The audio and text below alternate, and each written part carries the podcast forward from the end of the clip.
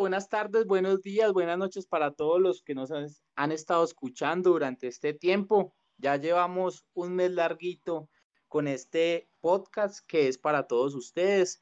Gracias por resistir, por estar ahí, por seguirnos, por compartir todo el contenido que nosotros subimos constantemente.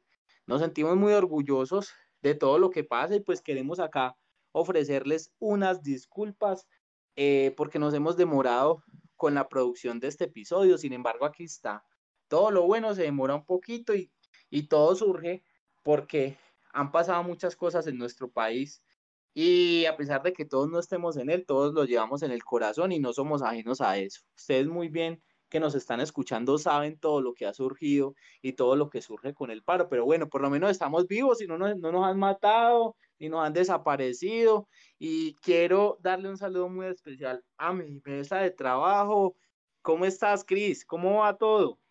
¿Qué más, Santi? ¿Cómo vas? Un saludo también para todos los compañeros. Pues, mano, bien, bien dentro de lo, de lo posible pues poco preocupado por la situación que está atravesando el país, pero tratando de, de migarle, hermano, todo el, todos los días, porque pues no se puede dejar uno tampoco derrumbar. Y es verdad, no nos podemos dejar caer ni nos podemos dejar creer de los medios de comunicación porque nos enloquecemos. ¿Cómo está todo por allá? Cuente pues, ¿cómo va todo? Hola Santiago, ¿qué más? Eh, muchachos, eh, bueno hermano, eh, sí, igual que Cristian, eh, un poco acongojado, me duele mi país, me duele lo que está pasando. Pero bueno, también buscándole el, el, lado positivo a las cosas y esperando que esto sirva para, para que esto mejore y esta situación mejore y el país cambie, que es lo más importante. Sí, hay que cambiar, hermano, hay que cambiar. ¿Y cómo está Jeff? ¿Cómo siente este movimiento que ha surgido acá y por ahí bien lejos sin poder acá hacer nada directamente? ¿Cómo está? No, Santi, pues la verdad aquí hemos generado eh, un poder de lucha muy grande, principalmente mediático. Los colombianos estamos haciendo una gran unión. De hecho, hace poco hicimos una, una manifestación en la Plaza de la República.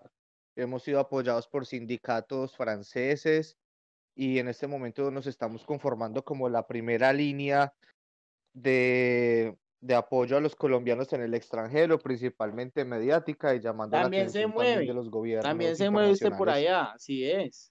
Todos tenemos que estar unidos. Todos tenemos que estar unidos porque nos duele la patria y es muy complejo todo lo que está pasando. Esperemos que se resuelva de la mejor manera o de la forma que sea, pero que, que se logre el objetivo del mismo.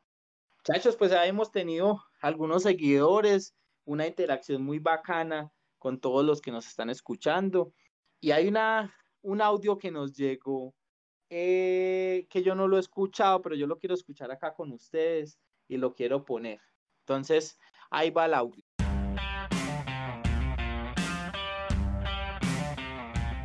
Hola mis amores, mi nombre es Brigitte, tengo 25 años y nada, pues los llamo porque quiero hablar con ustedes. Hoy quiero hacer parte del diván porque los he escuchado y quiero que me digan si estoy loca, porque soy aquella mujer querida por muchos y odiada por todas.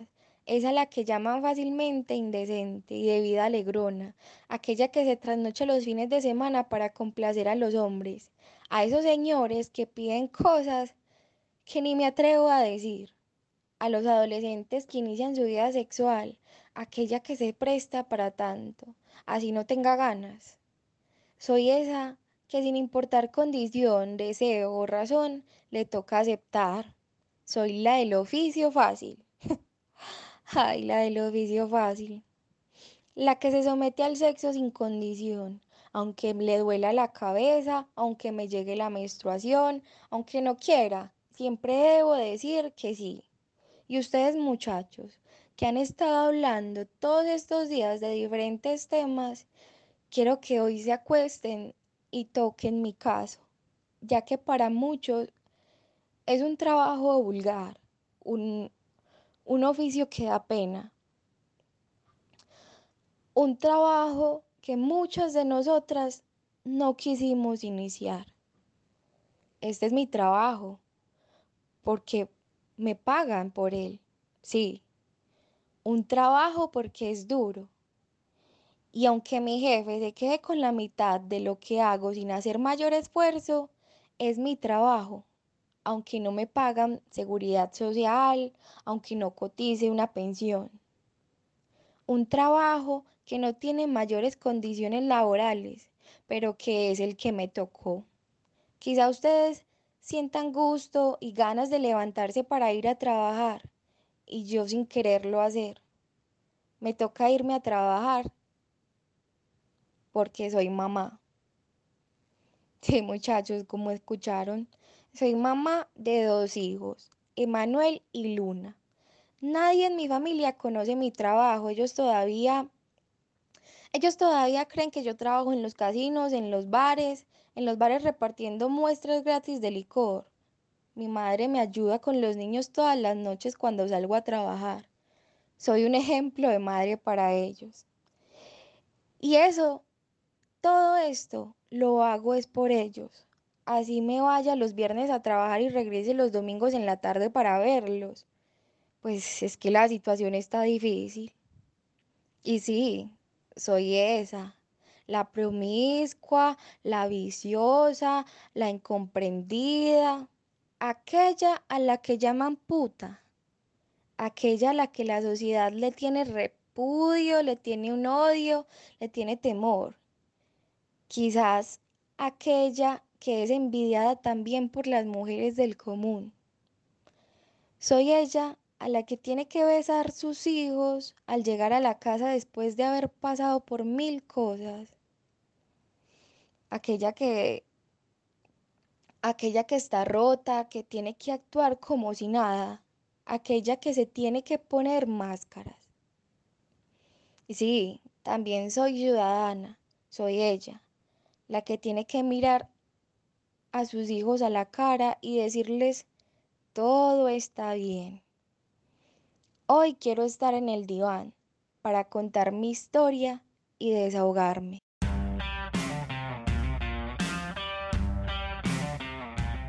Listo muchachos, este fue el audio de Brigitte, una oyente de nosotros, una seguidora que creo que es cruda la realidad que nos está contando y me toca en el corazón porque es algo pues que, que no estoy acostumbrado a escuchar, que no estoy acostumbrado pues a sentir y siento muchas cosas. A mí me mueve ese audio y todo lo que me dice ella y todo lo que me habla porque nos está hablando de la prostitución como tal. Y yo siento que es el objetivo hablar un poquito de eso, de esa prostitución que es un ejercicio tan estigmatizado. Pues lo hablo de un ejercicio, no sé si sería un trabajo, no sería un trabajo formal o informal, si está catalogado como trabajo sexual, no sé, pero si es un ejercicio que viene creo que es muy antiguo, creo que es muy antiguo y viene desde hace mucho tiempo y ahora se está viendo mucho y se ve no solo en la modalidad básica que es ir a un burdel, sino que se ven muchas, en muchas cuestiones. No sé, Tavo, si de pronto comparte mi mismo pensamiento o nos aporta un poquito más ahí. Sí, claro, Santi, mira, lo que pasa es que eh, de establecer un, un, inicio de, del oficio como tal, pero no quiero hablar como señalarlo como un trabajo, pero sí como un oficio, eh, viene, se remonta desde hace muchos años, muchísimos años, eh, según escritos, porque no podemos decir desde esta fecha, sino que en la literatura antigua, estamos hablando por allá desde la época del Oriente Medio, Mesopotamia, estamos hablando más o menos del siglo XVIII antes de Cristo, por allá más o menos, eh, se empiezan a encontrar escritos que hablan sobre este tipo de, oficios, sobre la prostitución. Ya después en Grecia, eh, siglos antes de Cristo, eh, ya se empiezan a establecer los términos como tales en el latín de, de puto, prostituta y todo este tipo de, de, de, cosas viene desde hace muchísimos años pero pues la información como tal viene desde los escritos, ¿sí? Desde la literatura antigua. Pero, humano, vemos que, que desde hace mucho tiempo me dice usted que existe y vemos que hoy en día también se ve este oficio, o sea que es algo que lleva muchísimo tiempo. Cris, entonces, en ese sentido, ¿cómo ve usted esa prostitución? ¿Usted cree que es la misma de, del mismo tiempo que nos cuenta Tao o, hay varias modalidades o ha cambiado un poquito? Sí, Santipille, pues que, nosotros como que siempre eh, hemos escuchado que la prostitución es el oficio más antiguo del mundo. Y, y eso pues lo, lo, escucha uno muy, muy cotidianamente, muy coloquialmente. Cuando uno se pone a revisar un poquito acerca de la historia, hay algo que me llama a mí mucho la atención y es que esa parte de la prostitución cuando empezó estaba muy arraigada con la parte también teológica y de los dioses. Que si nosotros nos ponemos a revisar en culturas como lo que hablaba ahorita Tao, la parte de Grecia también estaba como, o sea, toda esta parte de la prostitución se ejercía dentro de templos para ciertos dioses. O por ejemplo acá en América Latina también eh, pues antes en, en, los periodos de los indígenas, las culturas aztecas y mayas también tenían templos de prostitución en los que se hacía cultos a cierto tipo de dioses como para canalizar la energía del tipo sexual de los guerreros que iban a la batalla. Entonces empezamos a ver que eso siempre ha estado muy marcado. Incluso revisemos que en la Biblia, por ejemplo, en la parte del Nuevo Testamento hablan de la prostitución y en el Antiguo Testamento también hablaban de Sodoma y Gomorra y todo lo que tiene que ver con la prostitución. Entonces sí ha venido como teniendo eh, una especie de evolución, pero pues el oficio como tal eh, aún todavía sigue siendo como muy tabú. O sea, todavía está ahí como que, que se habla, que no, que se piden derechos, que esto, que lo otro, pero en el contexto actual no, no ha tenido como mayores cambios.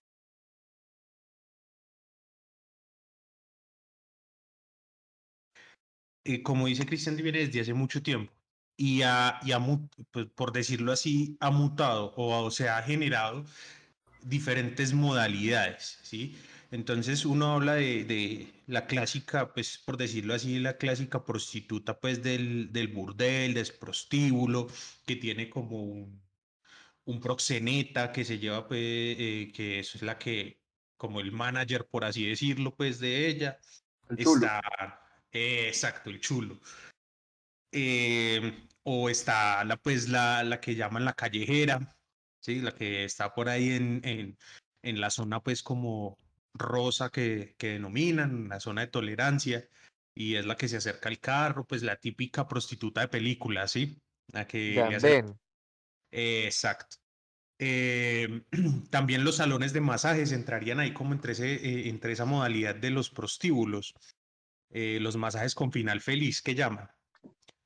También están las damas de compañía, las damas de compañía o las prepago.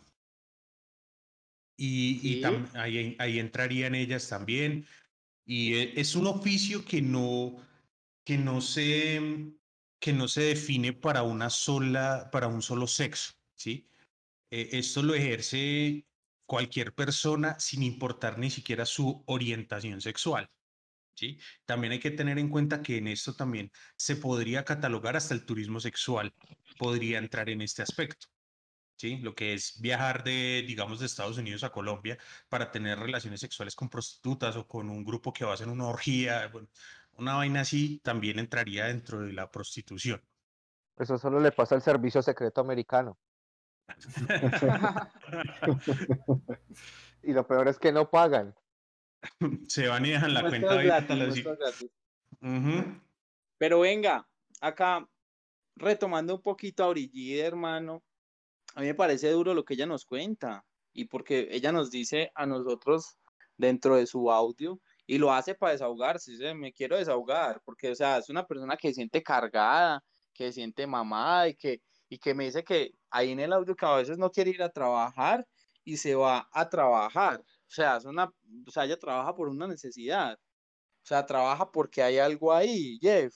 Porque nos, o sea, el, eso es un, un espectáculo. Hay varias modalidades, viene desde la de Cristo, pero, o sea, la prostitución es un espectáculo también, Jeff, ¿o no?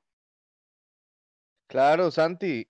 La verdad es que la prostitución ha venido evolucionando y como, como ha hablado ahorita Tao, si bien tiene diferentes localidades y formas de trabajo, también ellas hablan desde, eh, también ellas trabajan de diferentes formas. No, no siempre el hecho de hablar de la prostitución es que la mujer se acuesta con usted directamente o que hay un contacto sexual genital, porque hay un juego del erotismo, precisamente a eso es lo que, lo que yo quiero direccionar tu pregunta, Santiago, es porque en el juego donde ellas deben seducir al hombre sin, sin tener un deseo, ¿no? Ellas saben que ese es su empleo y que de cierta forma ellas lo seducen para lograr una ganancia económica. Eso es como cuando uno habla eh, a nivel empresarial un gana-gana, ¿cierto? Tú me das y yo te doy.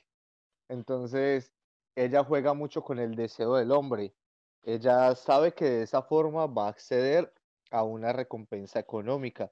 Y dependiendo de eso, del deseo que se genera, es así mismo que ella va a generar su recompensa, sea emocional o sea monetaria, pero no necesariamente es una recompensa, eh, la recompensa emocional es una recompensa que, que, a vos te va a generar un crecimiento personal, sino, por, sino que por el contrario te puede generar muchas otras situaciones de angustia, de estrés, de soledad, de minimización de la autoestima, más por el trato o, o la forma en que a veces las personas te por debajean por tu profesión o como decía Brigitte, pues que que a veces la veían muy mal y sea lo que sea, ella tenía que hacerlo, porque finalmente era, era lo que a ella le generaba su bienestar laboral, ¿no? La vida de su familia.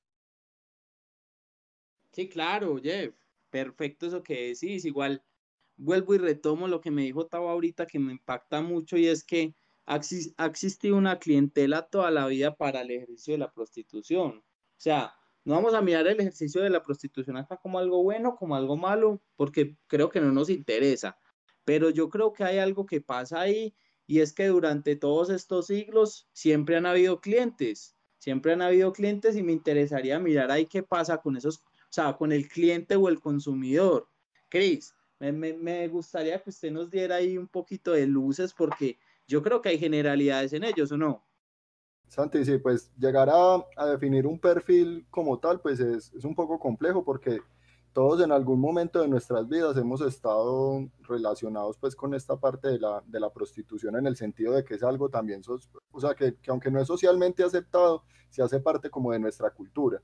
O sea, nosotros empezamos a ver, y como lo planteaban anteriormente también, y incluso en el mismo audio pues que, que nos mandaba Brigitte, en el que ella decía que desde la parte de los adolescentes que empiezan a tener como ese, esa primera interacción sexual y todo, pues como con, con la prostituta.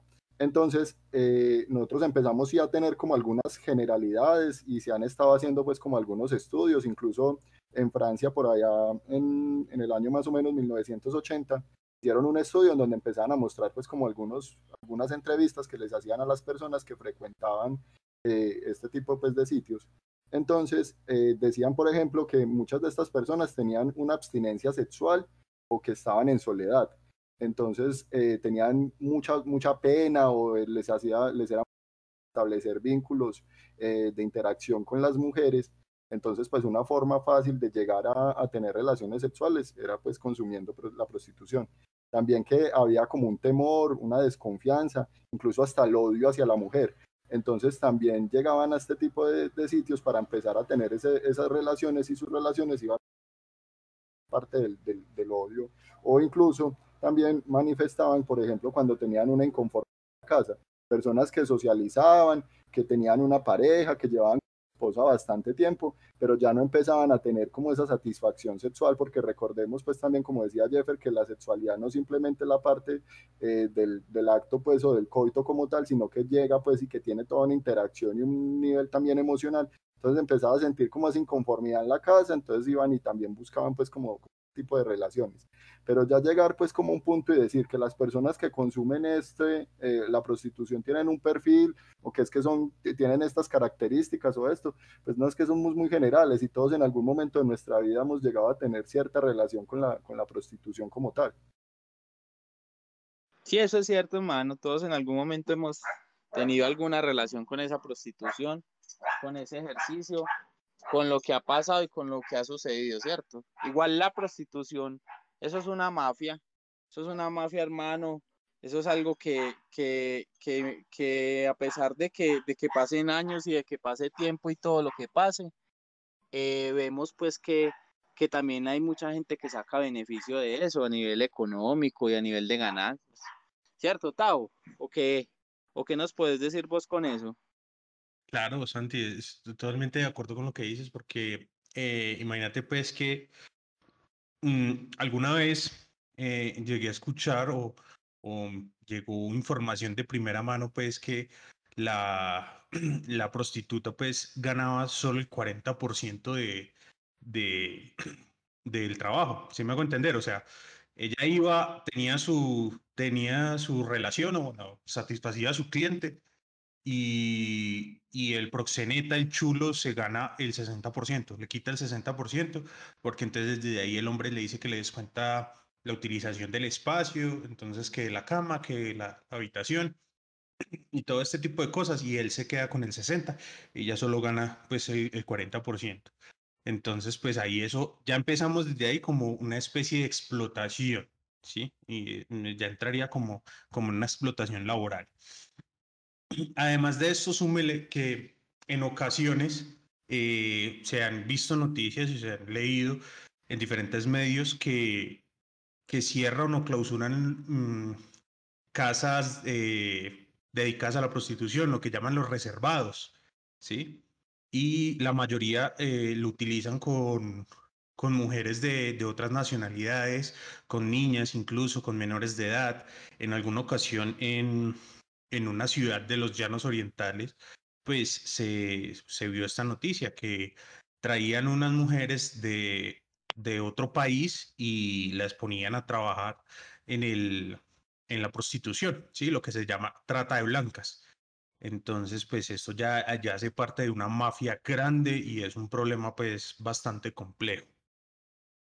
Sí, eso es importante tenerlo en cuenta porque nuestra amiguita Brigitte nos decía en ese audio, porque se abrió, se abrió hermano, se abrió a contarnos y valiente lo que ella hizo y nos decía, muchas de nosotros ni siquiera quisimos iniciar este oficio. Entonces, no, a mí, a mí me impacta. Ella no, imagínate lo que también decía ella en el aspecto en que mi jefe se queda con un, con un porcentaje sin ni siquiera haber trabajado, ¿sí? Entonces, imagínate pues eh, el, la, la, la, situación como está, que entonces él es el que se le lleva parte de las ganancias a ella. Claro, y, la que y trabaja es ella. Sí, ya la que trabaja. Ella sí se pone la camiseta y la suda. y la suda bien sudada. sí.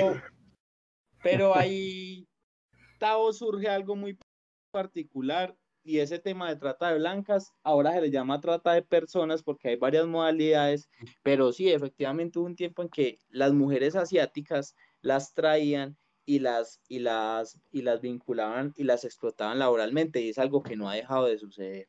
Algo que no ha dejado de suceder. Hoy en día, para la trata de personas en todos los municipios, departamentos y naciones, hay, una, hay unos comités que están trabajando duro porque aún se presentan muchos casos, se presentan muchísimos casos de, de niñas que están acá y les pintan un futuro en otro país, vámonos a trabajar que hagan a plata y las explotan.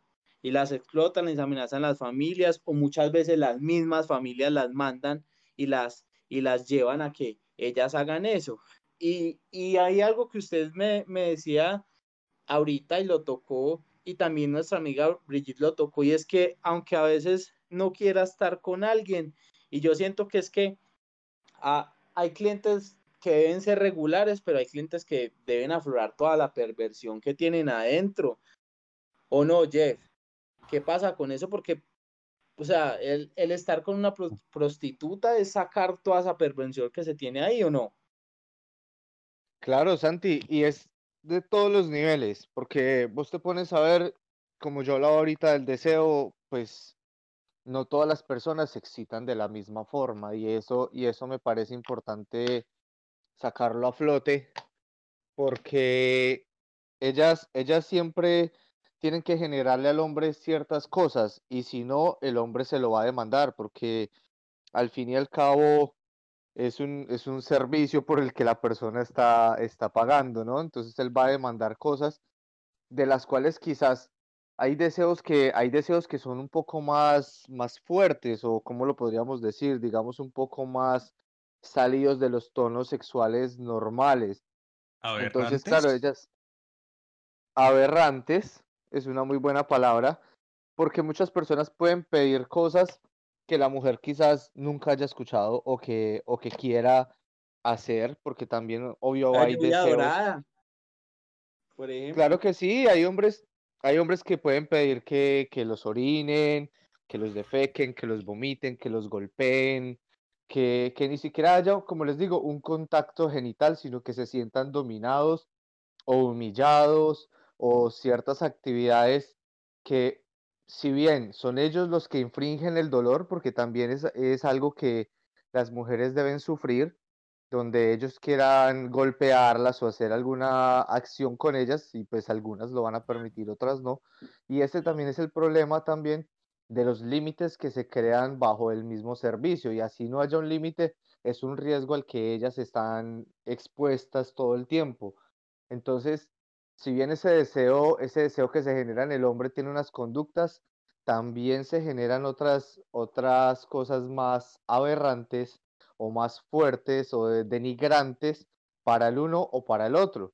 Por ejemplo, alguna vez escuché una historia de unas chicas que ejercían prostitución aquí en Francia y ellas decían que una persona que parecía tener mucho dinero las llevó a su apartamento, las llamó a domicilio y el tipo no tuvo sexo con ellas, sino que simplemente quería tener una fiesta con ellas, tomar alcohol, drogarse un poco y después que lo encendieran a correa y que, y que ese fue todo lo que ellas hicieron y pues ellas decían que borrachas, borrachas y muertas de la risa agarraron a fuerza al pobre hombre y por eso se ganaron un buen dinero. Entonces, miren que hay muchas formas de, de demostrar ese deseo del acto que la mujer deba, deba generar sexualmente, ¿no? ¿Podrías ver como muy edípico, Jeff? Claro, claro que sí, o sea, hay un castigo, hay un castigo por parte de una posición dominante, que es, es aquella madre masoquista, aquella madre castigadora, y quizás eh, ese deseo de, de, de, de ser lastimado porque siente culpa por alguna situación, incluso eso viene desde, desde la relación con su madre o simplemente con las acciones diarias que necesita sentirse regulado porque quizás el deseo de, de, de, una madre castigadora que le ponía la norma, ¿no? Excelente ese análisis, Jeff, porque Muchas nos gracias. dice a nosotros que, que efectivamente hay una perversión y, y, que a estas muchachas les toca aguantarse. A, a ellas les tocó dar correa y la sacaron barata, pero hay otras que me imagino que las cosas que les tocará hacer no son las más fáciles, ni tampoco las vamos a tocar en este momento, pero pues se las dejamos a la imaginación de cada uno que está escuchando este podcast. Y hay algo que a mí me, me, me, me confrontó mucho cuando ella nos mandaba este audio, hermano, y dice el tema de ser mamá, de, de enfrentarse a la sociedad. O sea, porque, o sea, una cosa es lo que ella demuestra en, el show, ahí adentro, en la cama con la persona, pero otra cosa es salir al otro día y darle la cara a sus hijos. Entonces, a nivel social, yo sí siento que hay un poquito de estigma, o no sé qué tanto estigma, con el ejercicio de la prostitución. Y Tao nos podría dar luces en ese aspecto. Sí, es un estigma bastante grande porque eh, tengamos en cuenta, hermano, que eh, si decimos que, eh, por ejemplo, hablamos nomás de la liberación sexual, ¿sí? Cuando un hombre tiene muchas novias o tiene muchas parejas sexuales, es un campeón, ¿sí? Pero entonces la mujer que experimenta su sexualidad no la bajan de, no la bajan eh, de un término peyorativo de puta, ¿sí? Entonces, entonces imagínese a la persona que realmente ejerce este oficio. Entonces es la mujer vulgar, eh, es una mujer hipersexual, ¿sí? Entonces por ahí leía yo un, artículo, una, una investigación que hace un, una antropóloga española y ella hablaba de, de, ese, de ese aspecto en el cual eh, hacía pues como una comparación de los, de, de los roles femeninos. Eh, no quiero decir y no quiero encasillar a las mujeres en un rol, pero eh, entonces ella decía que, por ejemplo, pues una mujer recatada pues era como una ama de casa, una mujer normal, una mujer que no ejerce la prostitución, ¿sí? Eh, entonces, ahí, ahí entonces ella dice que la mujer de casa es una mujer asexual, ¿sí? Pero entonces una prostituta es una mujer que la ve la sociedad como una mujer hipersexual, ¿sí? Y, y en este aspecto, también eh, abarcamos un poco el proceso de lo que hablaba, de lo que hablaba Jeff, ¿sí? Tenemos en cuenta obviamente de que el, eh, la imagen que existe de la prostituta es de lo más bajo, ¿sí? Todo el mundo la cataloga como una vil, una vulgar, eh, una viciosa, ¿sí? No la bajan de, de esa terminología, de lo peor, ¿sí? Pero también hay que entender que es la sociedad la que ha construido eso. Y no siempre una mujer porque, por ejercer la prostitución quiere decir que es una mujer con un deseo sexual alto. ¿Sí? Entonces, ese, ese aspecto eh, hay que tenerlo en cuenta y sí, obviamente existe un estigma social muy fuerte para, para las mujeres que ejercen este oficio.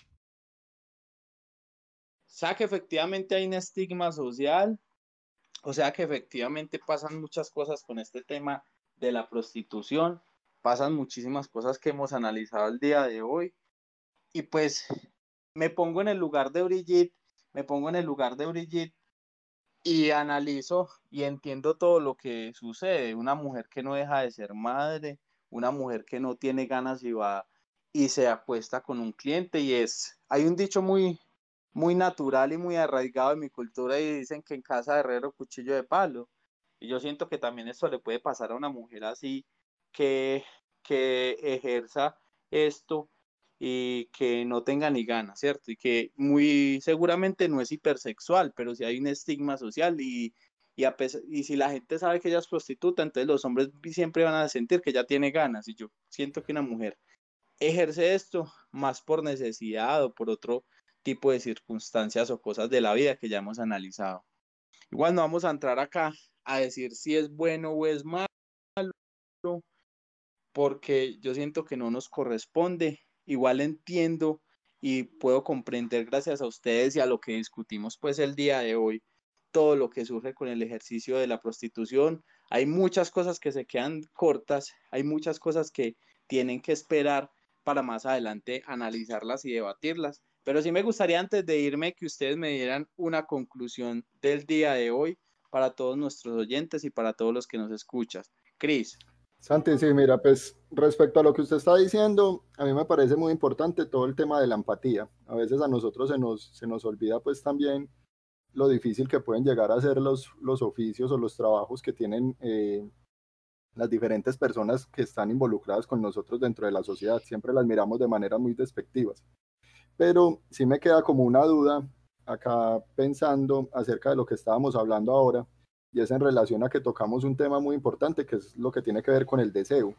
Y lo miramos desde el punto de vista del cliente, o sea, el cliente siempre llega pues con sus deseos reprimidos, con todos los fetiches, bueno, las cosas que ya Jeffer y Tavo nos explicaron un poco, pero a mí sí me gustaría tal vez preguntarle a Jeffer acerca de ese, y que me lo vaya ahí, eh, que me responda a mi pregunta junto con la conclusión, acerca del deseo, pero por parte de la prostituta porque una relación sexual, como lo hemos visto hoy, no es solo coital, sino que empieza también a tener un factor emocional y psicológico.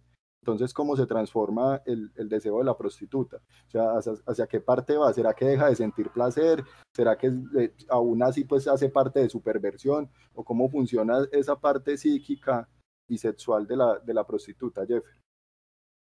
Eh, Cris, pero vos me hablas desde su parte personal o desde el ejercicio? O sea, es que, no, es que nosotros no podemos desligar que la prostituta, pues al tener una relación sexual, pues está tocando también una parte emocional de ella. ¿Sí me entiende? O sea, no es simplemente el acto físico como tal, sino que también... no, pues, no se personaliza. exactamente, o sea, que lo que cómo, cómo llega entonces a tener a funcionar el deseo en ella. Bueno, pues yo quiero también aclarar que desde, desde el deseo, o sea, hay muchas formas de, de que se exprese ese tipo de cosas. Si bien como Tavo decía ahorita, eh, no necesariamente la mujer vive una, un sentimiento de hipersexualidad o de tener ganas siempre. Yo también eh, quiero eh, aclarar que muchas veces, y y hay prostitutas que ellas son selectivas con sus clientes, algunas, ¿no? Aclaro. Entonces, sí hay un deseo, pero el deseo sí es de una retroalimentación muy emocional. Pero ¿de qué forma? De la forma en que el otro lo mira.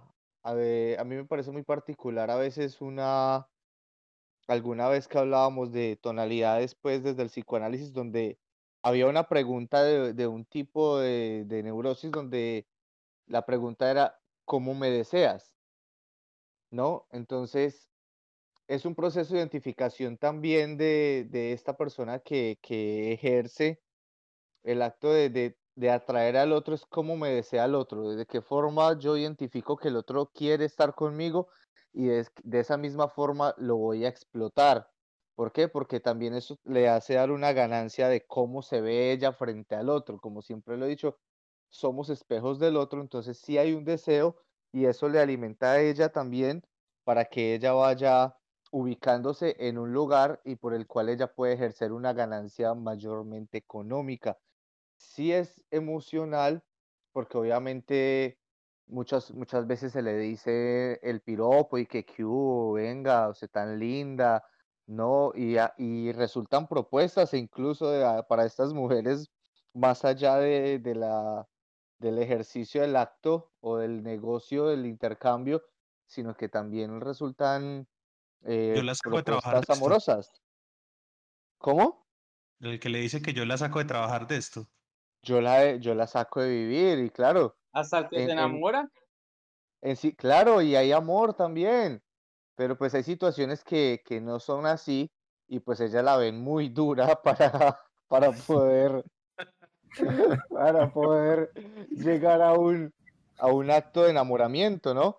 Precisamente por eso quiero llegar al segundo punto, voy a intentar ser un poco conciso, en que para ellas el acto de una relación con otra persona a veces llega a ser mucho más emocional, entonces su deseo sexual con una pareja en su intimidad para ellas debe tener primero un tono más grandemente emocional, de protección, de que no hay solo un deseo físico, sino que hay, hay un ligue, de que también la quieren, de que la protegen, o sea, de, su mismo lugar como mujer o como persona.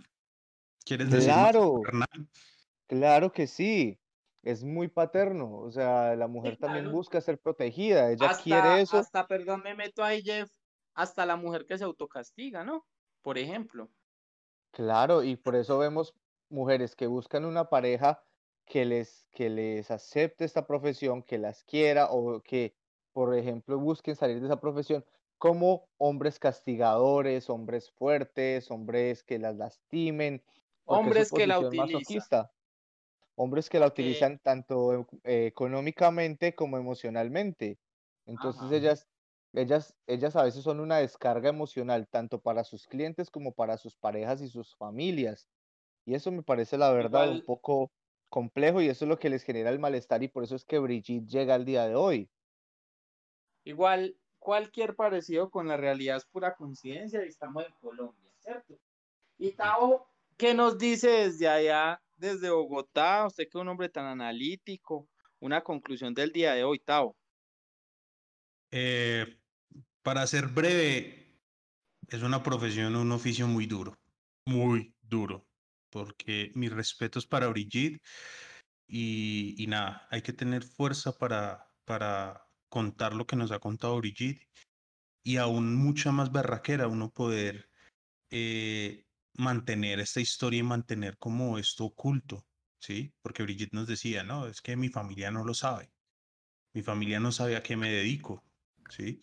Y es, es un proceso complejo y, es, y lo que decía Cristian me parece supremamente importante y es, hay que tener un poco más de empatía con las personas, porque realmente nadie sabe las batallas que las personas tienen, ¿sí?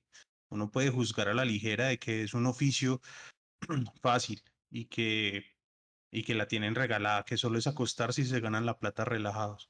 Pero realmente es un oficio que, que gasta mucho emocional, psíquica y, físicamente, desgasta.